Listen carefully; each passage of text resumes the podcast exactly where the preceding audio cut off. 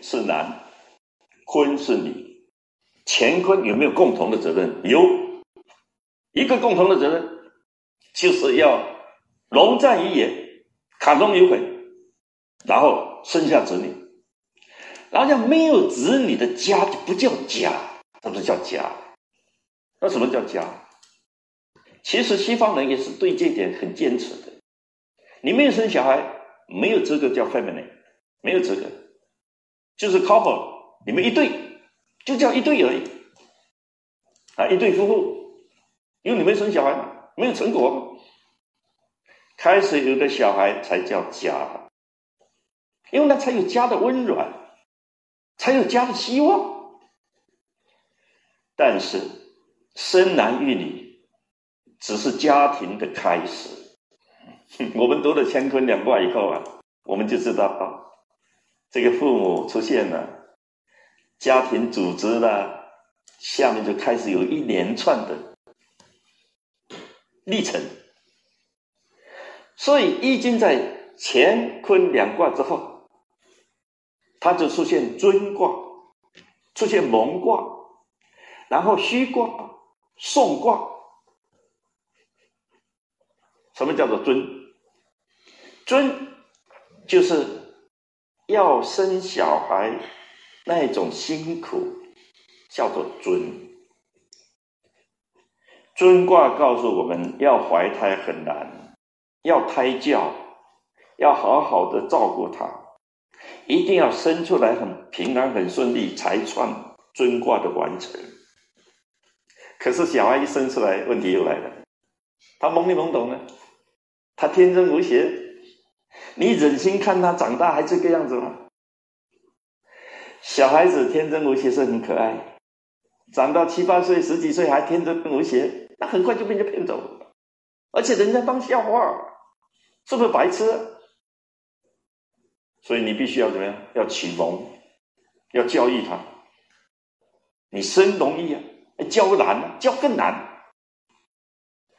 但是易经真的是很高明。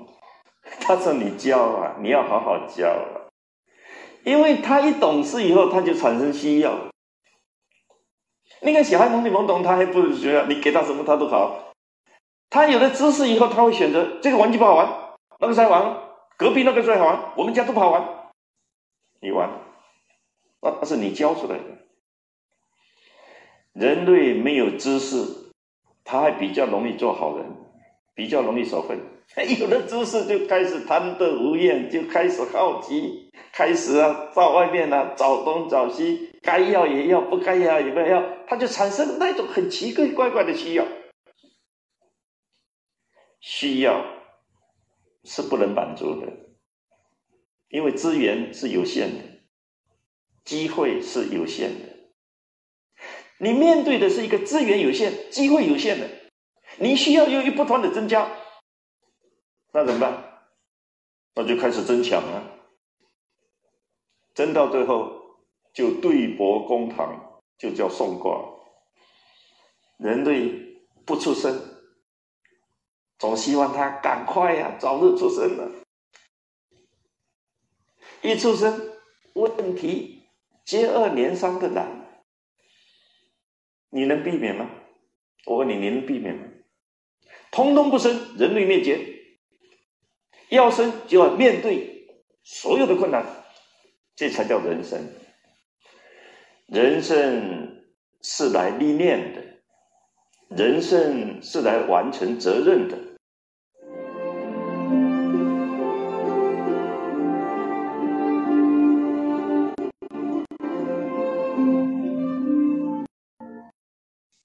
我们面临困难的时候，我们要胸有成竹。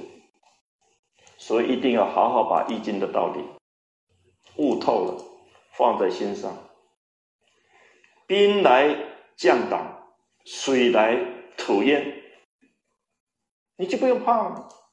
不用怕，以后你就得到好处了。有各种不同的起起伏伏，我一关一关的顺利过关，那就是关公了。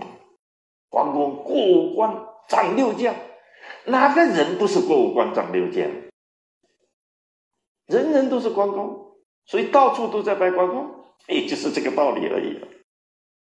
我们下一次要从尊卦说起，因为一切都是万事起头难，你没有生，你就没有存了。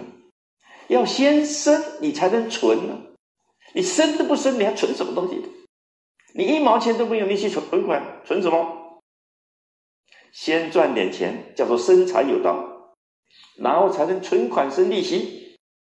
所以尊卦是一切的开始，就是天地变化开始，就是面临生生不息的生。